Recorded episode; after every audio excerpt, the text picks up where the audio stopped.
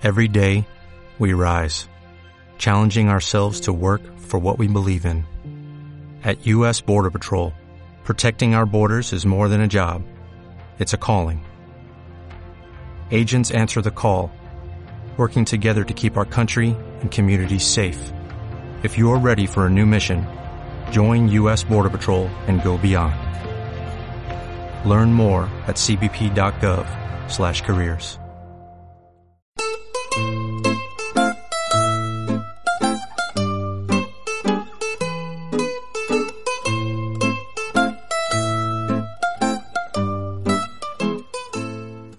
Gastrocosas. Recetas, productos de temporada y con denominación de origen. Libros de cocina, bares, qué lugares, restaurantes, consejos, dulce o salado. Mmm, qué bueno. Rico, rico. Gastrocosas.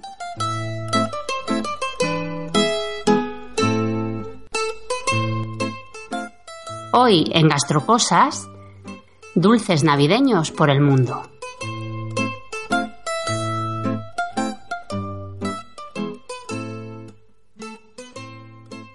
Pues sí, hoy Gastrocosas cruza fronteras y damos el salto internacional para hablar, como no, de la Navidad y su faceta más gastronómica y golosa, porque no todos son turrones, mazapanes y polvorones.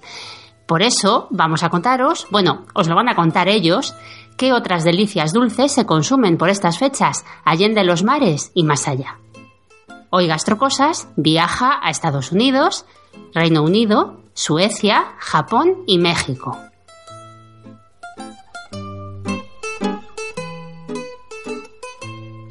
Aunque aquí bien cerca tenemos a alguien que, aunque no lo parezca, nació en tierras argentinas.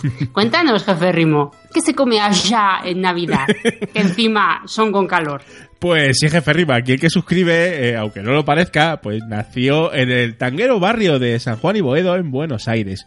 Y aunque llegué a España pues muy jovencito, mi familia siempre se ha mantenido esas tradiciones culinarias argentinas, porque en Argentina todo lo que sea la manduca pues eh, tiene mucha fama y bueno pues se come muy bien por allí y además es un cruce de influencias con lo cual en navidades pues también pues hay dulces eh, pues que están muy ricos jeférrima Sí. Sí, a eh, ver, cuenta, cuenta. a ver, eh, recuerdo, recuerdo así eh, tres, tres dulces eh, que más recuerdo tradicionales en las mesas argentinas allá por Navidad, que son el pan dulce, los alfajores y los panqueques con dulce de leche.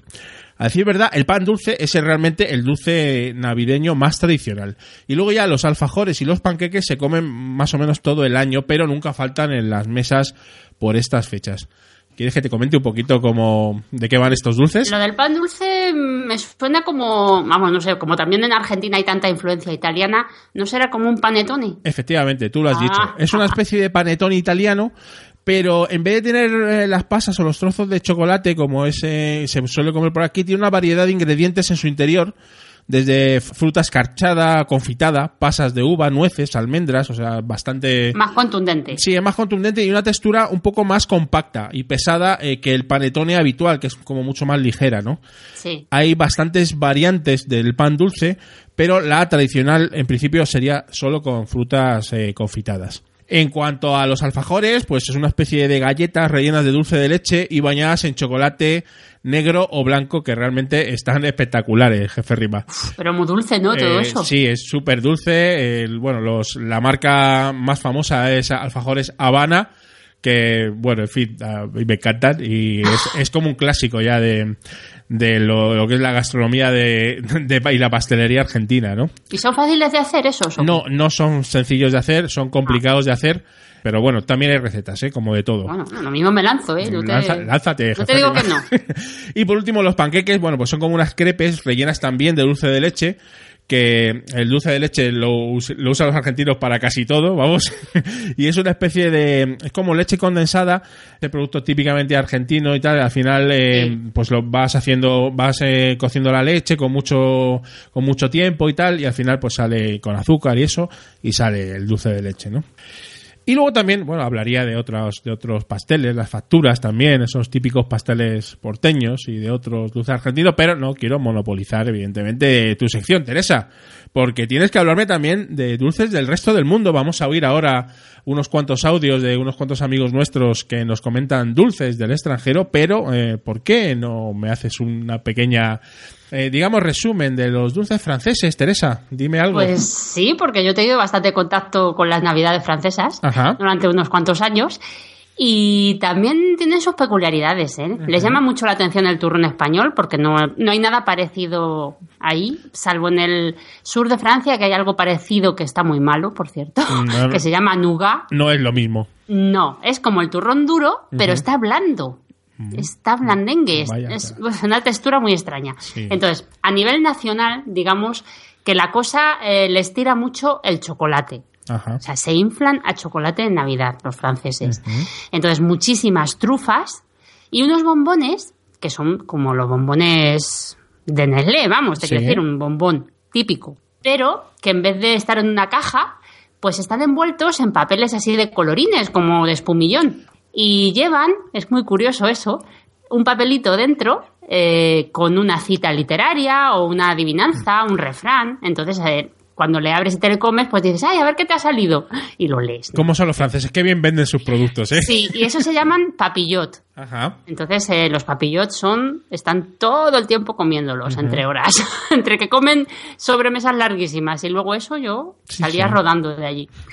Y bueno, también aparte de eso, hacen unas cosas que a mí tampoco me gustan demasiado porque son muy dulces, que se llaman pat de fruit, o sea, como pasta de frutas, y es una especie de carne de membrillo, como entre carne de membrillo y gominolas, ¿sabes? Una cosa así muy, muy dulce, y lo hacen con membrillo, precisamente, con manzana, así con la pulpa muy cocida también y rebozada en azúcar. es azúcar sobre azúcar.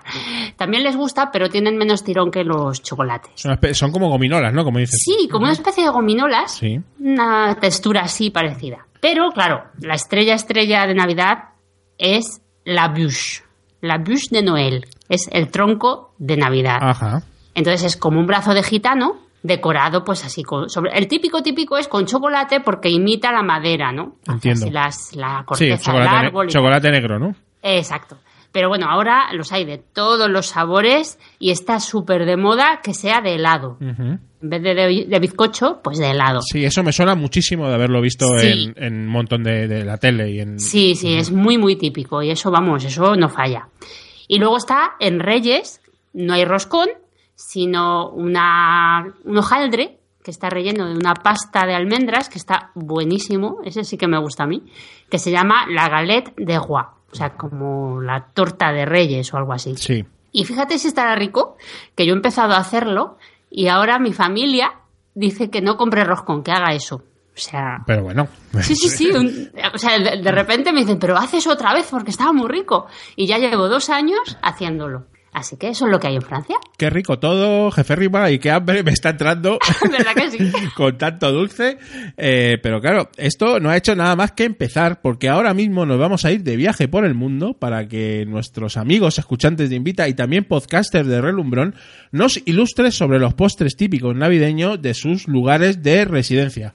A ver, jefe Rima, ¿por dónde empezamos? Bueno, vamos a hacer un pequeño recorrido, pero yo creo que es muy interesante. Vamos a empezar por nuestro amigo Deco, el podcaster de Un Minuto en Nueva York. Grande el Deco. Famoso podcast. Muy bien. Y bueno, nos va a poner los dientes muy largos con unas cuantas tartas made in USA que se consumen siempre, pero especialmente en estas épocas navideñas. Vamos a oír a nuestro amigo Deco.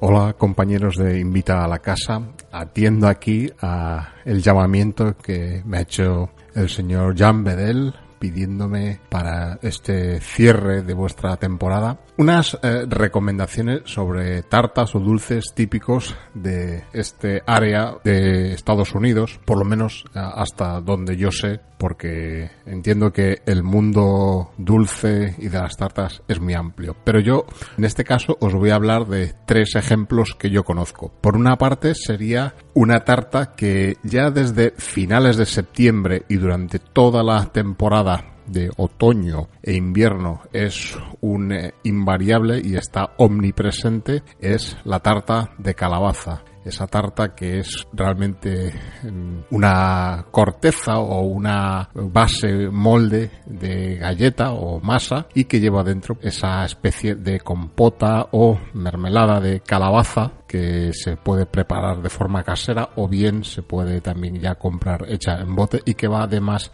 especiada con una serie de especias que realzan un poco más el sabor de la calabaza que es un tanto dulce y le da un tono un poco picantillo en algunos lados, especiado en todo caso. Esa tarta y todos los productos relacionados con las calabazas te los encuentras en todas partes una vez nos acercamos en octubre a la celebración de Halloween, se convierte después en un postre tradicional para la cena de acción de gracias y se mantiene hasta las navidades, en donde también es una tarta que se consume. Eso sería una. Por otra parte, un descubrimiento que yo he hecho en, en, estos meses, que es la tarta de zanahoria. No es que no haya probado tarta de zanahoria nunca, sino que ya la había comido muchas veces, pero es un pequeño establecimiento u establecimientos que hay en Nueva York que se llama Lloyd's Carrot Cake. Son unas pequeñas pastelerías muy alejadas de lo que es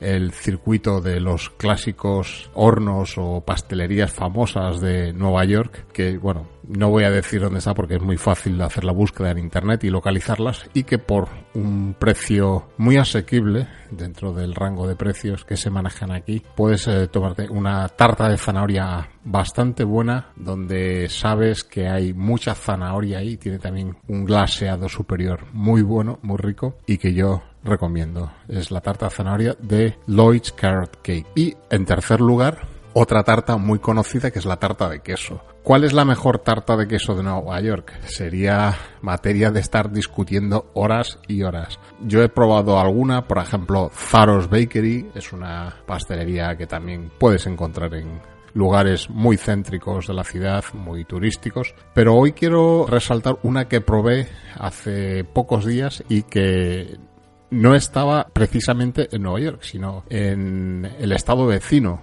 y frente a Nueva York, en la ciudad de Hoboken, al otro lado del Hudson, y concretamente en la pastelería Carlos Bakery, que para quien no le diga nada, diré que es la pastelería que regenta el llamado Cake Boss o el rey de las tartas que aparece en uno de estos canales, creo que es Discovery Max, realizando esas estrambóticas tartas con formas inverosímiles. Tiene establecimientos en Nueva York, pero su lugar de procedencia es Nueva Jersey, New Jersey y la ciudad de Hoboken. Ahí probamos una tarta de queso muy buena, un poco cara también, supongo que aprovechan el tirón que tiene la televisión, pero una tarta de queso de las mejores que he probado, con un sabor intenso a queso fresco y luego con su fresa natural encima y que realmente recomiendo. Pues esas son mis aportaciones al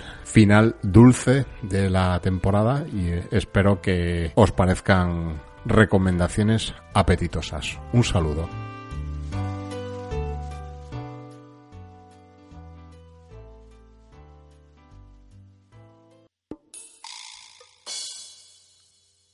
Ahora, Buenísimo, ¿eh? ¿eh? Estaba muy ricas esas tartas, ay, ay, ay. ¿eh? y hasta con direcciones para ir, madre mía, qué tentación. Qué ganas, qué ganas de ir a Nueva York.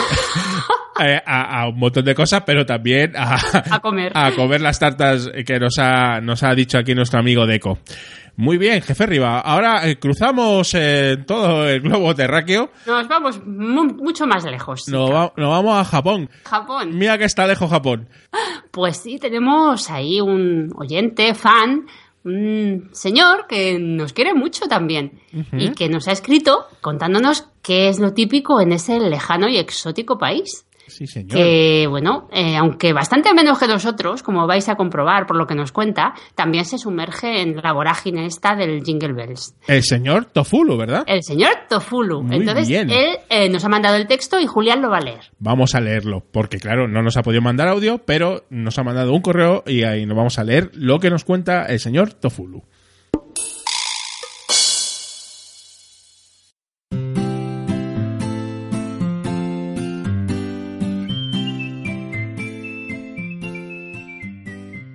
El dulce navideño de Japón. En la Nochebuena japonesa solemos comer un pastel tradicional llamado pastel de Navidad, Kurisumasu Keki en japonés, ya sea en familia, en pareja o incluso en solitario. Es un bizcocho sencillo pero delicioso, de crema y cubierto de fresas, decorado también en su parte superior con temas navideños normalmente realizados con chocolate. Esta tarta fue elaborada por primera vez en la pastelería Fujiya y su fundador, Rinemon Fuji, viajó a Estados Unidos e Inglaterra a finales del siglo XIX para importar un producto de repostería occidental para esta época navideña que con ligeras modificaciones se convirtió en este pastel de Navidad japonés tan rico. El producto comenzó a hacerse popular tras la Segunda Guerra Mundial y definitivamente se convirtió en una tradición a partir del milagro japonés en los años 80 no hay mucha más repostería tradicional autóctona de Japón. Sí que es cierto que se consume alguna repostería importada en Navidad, sobre todo francesa y alemana, pero apenas se ve la española, donde sus dulces tradicionales y con tanta historia como los turrones, mazapanes y polvorones por aquí son prácticamente desconocidos. Comentar al hilo que la temporada de Navidad de Japón no es tan larga como en España. Comienza y termina casi el 24 de diciembre. En ese día comemos la cena de Nochebuena, el pastel y se recibe un regalo de Papá Noel y poco más. Tenemos la agenda bastante apretada y los Reyes Magos no se suelen pasar por aquí. Por eso normalmente se suele acabar el pastel en ese mismo día o como máximo al día siguiente, porque el pastel se echa a perder pronto ya que tiene la nata como ingrediente principal. Precisamente por eso, a durar la fiesta solo un día es el dulce más indicado. En cuanto al precio, un pastel de Navidad japonés puede costar aproximadamente entre 23 y 25 euros. Y sí que es cierto que el día siguiente, el 25 de diciembre, hay oferta del pastel por mucho menos precio y la Navidad japonesa baja el telón hasta el año que viene.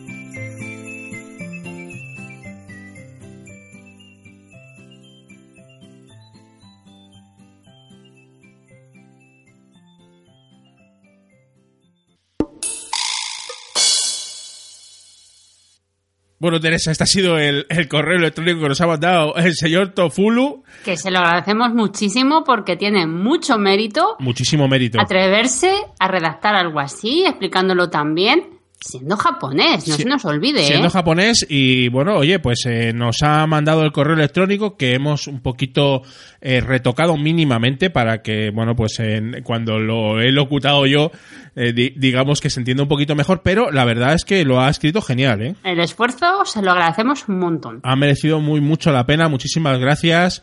Mil gracias. Caballero, por escucharnos desde tierras japonesas, tierras niponas.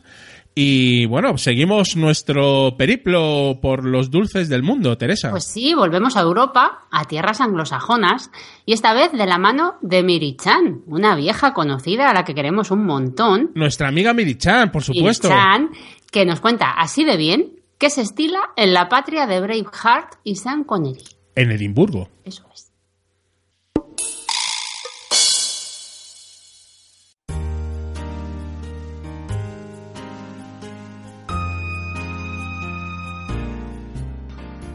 Hola a todos, soy Miri-chan desde Escocia, desde Edimburgo y bueno, quería participar en la sección de gastrocosas para contaros un poquito sobre los dulces navideños que se toman aquí en, Reino Unido y, y en Edimburgo también, claro, en, en Navidades.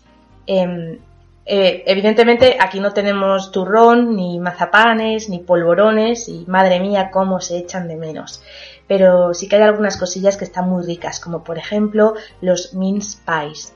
Los mince pies son una especie como de tartaletas que están rellenas de una carne picada, entre comillas, porque obviamente si es un dulce, pues no va a llevar carne de verdad. Se trata de una especie como de, mejunje, ¿no? Que hacen con uvas pasas, dátiles, también albaricoques secos y demás. Y la verdad es que le da un toque muy, muy jugoso a la tartaleta y están súper ricas. Las venden tanto en formato individual como en tartaleta grande para cortar porciones y una de las mejores cosas que hay en el mundo es cuando llegas a casa y hace un frío fuera que vamos, no puedes ni casi sentir las mejillas y te calientas una mince pie en el horno y te la tomas templadita y eso sí que sabe a Navidad. Otro postre que aquí también es muy popular es el Yulelog. El Yulelog es un tronco de Navidad. Simplemente se trata de una base de bizcocho genovés que rellenan pues con una crema o con chocolate, lo enrollan sobre sí mismo haciendo como una especie como de brazo de gitano y luego por fuera le ponen chocolate, ¿no? Y le hacen así como unas rayitas que hace que, que parezca un tronco real, ¿no? Se supone que el tronco de Navidad está basado en una tradición, ¿no? De hace un montón de años cientos y cientos de años, em, en el que, bueno, en el solsticio del invierno, como para celebrarlo y tal, quemaban en la chimenea un tronco, ¿no? Grande, así, hermosote, para que les diera calor, y era como, ah, estamos quemando un tronco de Navidad, ¿no? Qué bien, ya es el solsticio del invierno. Entonces, bueno, ahora ya, pues evidentemente encendemos la calefacción, pero nos comemos el tronco de Navidad y nos pone a todos muy contentos. Y el tercer postre que yo creo que tengo que nombrar sí o sí, porque vamos, ¿qué sería de la Navidad sin él? Es el Christmas Pudding. El Christmas Pudding es como su propia mm, pues, nombre indica, ¿no? Un, pudding de, Navidad que está hecho pues con una masa y diferentes cosas y también le ponen un montón de, pasas, de albaricoques, de arándanos secos y eh, lo emborrachan generalmente con algún tipo de coñac, brandy, licor. Entonces tiene un sabor así fuerte pero, pero muy rico y seguro que a más de uno pues le ayuda a, a, entrar en calor, ¿no? Cuando, cuando venimos del frío de la calle. Y nada más, chicos, esta es mi pequeña aportación desde aquí, desde tierras escocesas. Quería aprovechar también para desearos a, vosotros dos y a todos los oyentes y simpatizantes de Invita a la Casa Podcast una muy muy feliz Navidad y un 2016 llenos de, bueno, pues de podcasts tan interesantes como el vuestro, por supuesto. Un abrazo, hasta pronto.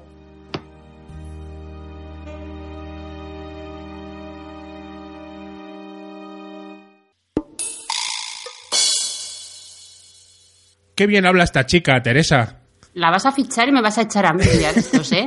eh no, no, pero... Eh, pero casi. Pero bueno, o sea, no sé, tenemos que ofrecer algo a esta chica, o a lo mejor, o, impulsarla para que haga su propio podcast. Sí, esta porque chica tiene que, hacer algo. Porque qué bien habla, Miricha. Muchísimas gracias por, por tu audio. Es un talento desperdiciado, ¿eh? Nos ha gustado un montón, Miri. Un fuerte, un fuerte abrazo. Bien, bien. Y seguimos y con más, con, más periplo. Teresa, ¿dónde nos vamos ahora? Pues nos vamos a ir eh, con una oyente también muy fiel de Invita a la Casa, que también es podcaster en este caso. La señorita Bunse Boom. La majérrima Bunse Boom. Acompañada, por supuesto, de su contrario, el maestro Josh Green, que nos va a contar también qué dulces y golosinas navideñas se comen en estas fechas en el DF. Vamos a escucharles.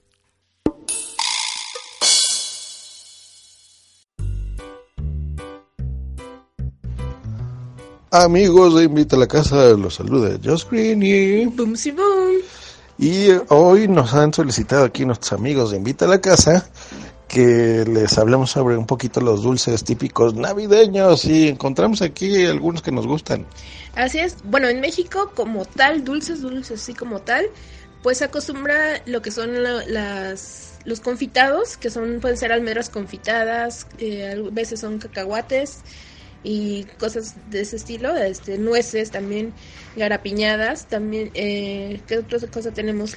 El turrón. A eso le llamamos colación, entonces son dulces que pone ahí tu abuelita, tu mamá, los ponen ahí en, en, en bases de cristal monos, entonces ya te comes uno, una colación. Exacto, generalmente se ponen en canastitas de mimbre y también se acostumbra para que las vayas regalando. También otro dulce típico sería pues el turrón y el, mazapán también, este, hay muchas veces así para como el postrecito y todo eso. Y ya como postre en sí, pues tenemos otros que son los buñuelos, ¿no ellos? Muy ricos los buñuelos con miel. Ajá, entonces tú en, así frente a las iglesias o X, venden las señoras, entonces ponen y hacen buñuelos, entonces están muy buenos, le ponen ahí mielecita y te los comes muy rico, eh, y ya, te los sueles llevar y los acompañas con un buen ponche de frutas, que, que, es un ponche. Bueno, el ponche es una bebida eh, que se acostumbra caliente, no necesariamente tiene que ser con alcohol, así que puede ser para toda la familia, y es muy rico porque lleva eh, diferentes frutas, lo que es ca- la caña de azúcar, manzana, eh, lleva el tejocote, lleva ciruela pasa también. A- algunos le ponen piña, entonces eso todo eso lo pone a servir y la combinación que se hace de eh, que da es como una especie de té. Esa bebida pues sí queda muy rica y algunos acostumbran a ponerles un poquito de alcohol para que les quite más el frío. Solo la familia de Bumsy, ¿eh? nada más, la, la mía es Ana. Un abrazo, gastrocosos. Ah, esperen, y también faltó, claro, el rompope y el fruitcake. Y bueno, el, el pastel de frutas. Y creo que ya es todo. Y este jocote, no te cojote. Bye. Tejocote. Ok, bye.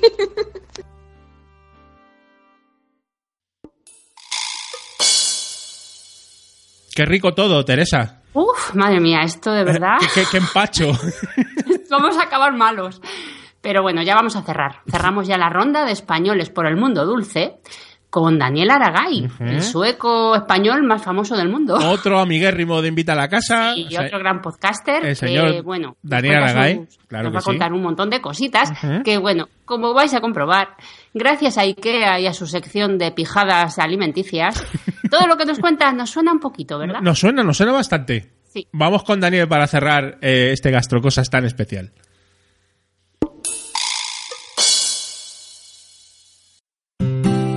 Hola Honky Miss, hola Jean Bedel, hola a todos los oyentes de Invita a la Casa.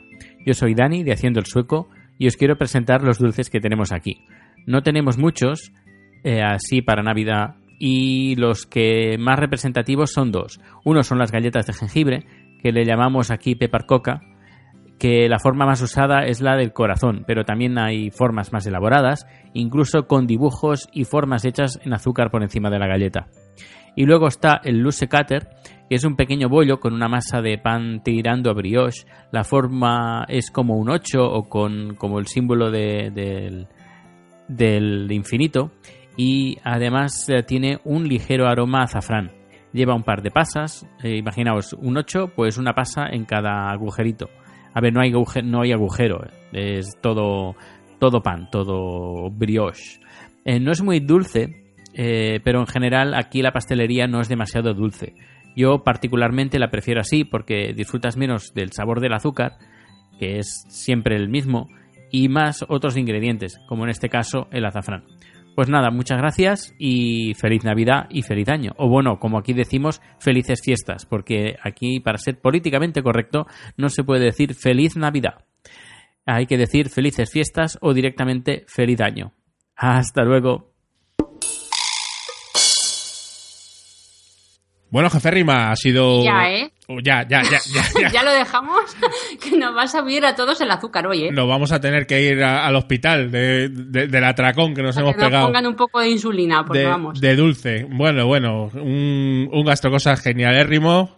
Muy bien, jefe Rima, gran idea la tuya de Eh, unir aquí, de unir aquí a, a un montón de, de gente de, de sitios variopintos para que Nos no- creemos que es todo turrones y no, ¿eh? y no, no, hay vida más, a- más allá del, Del turro- mazapán. del turrón mazapán, pero que a nosotros evidentemente nos gusta un montón. eh, algo caerá. Porque evidentemente son los dulces nuestros también. De toda la vida. Bueno, jefe Riva, hasta aquí nuestra sección de Hasta aquí lo que, lo que se daba. Y vamos sin dilación a el chupito, que además en este caso, bueno, tenemos un, un invitado Muy mítico. que te voy a contar, Teresa. Sí, sí, sí. Vamos a oírle. Dale más potencia a tu primavera con The Home Depot. Obtén una potencia similar a la de la gasolina para podar, recortar y soplar con el sistema OnePlus de 18 voltios de Ryobi desde solo 89 dólares. Potencia para podar un tercio de un acre con una carga. Potencia para recortar el césped que dura hasta dos horas. Y fuerza de soplado de 110 millas por hora. Todo con una batería intercambiable. Llévate el sistema inalámbrico OnePlus de 18 voltios de Ryobi. Solo en The Home Depot. Haces más. Logras más.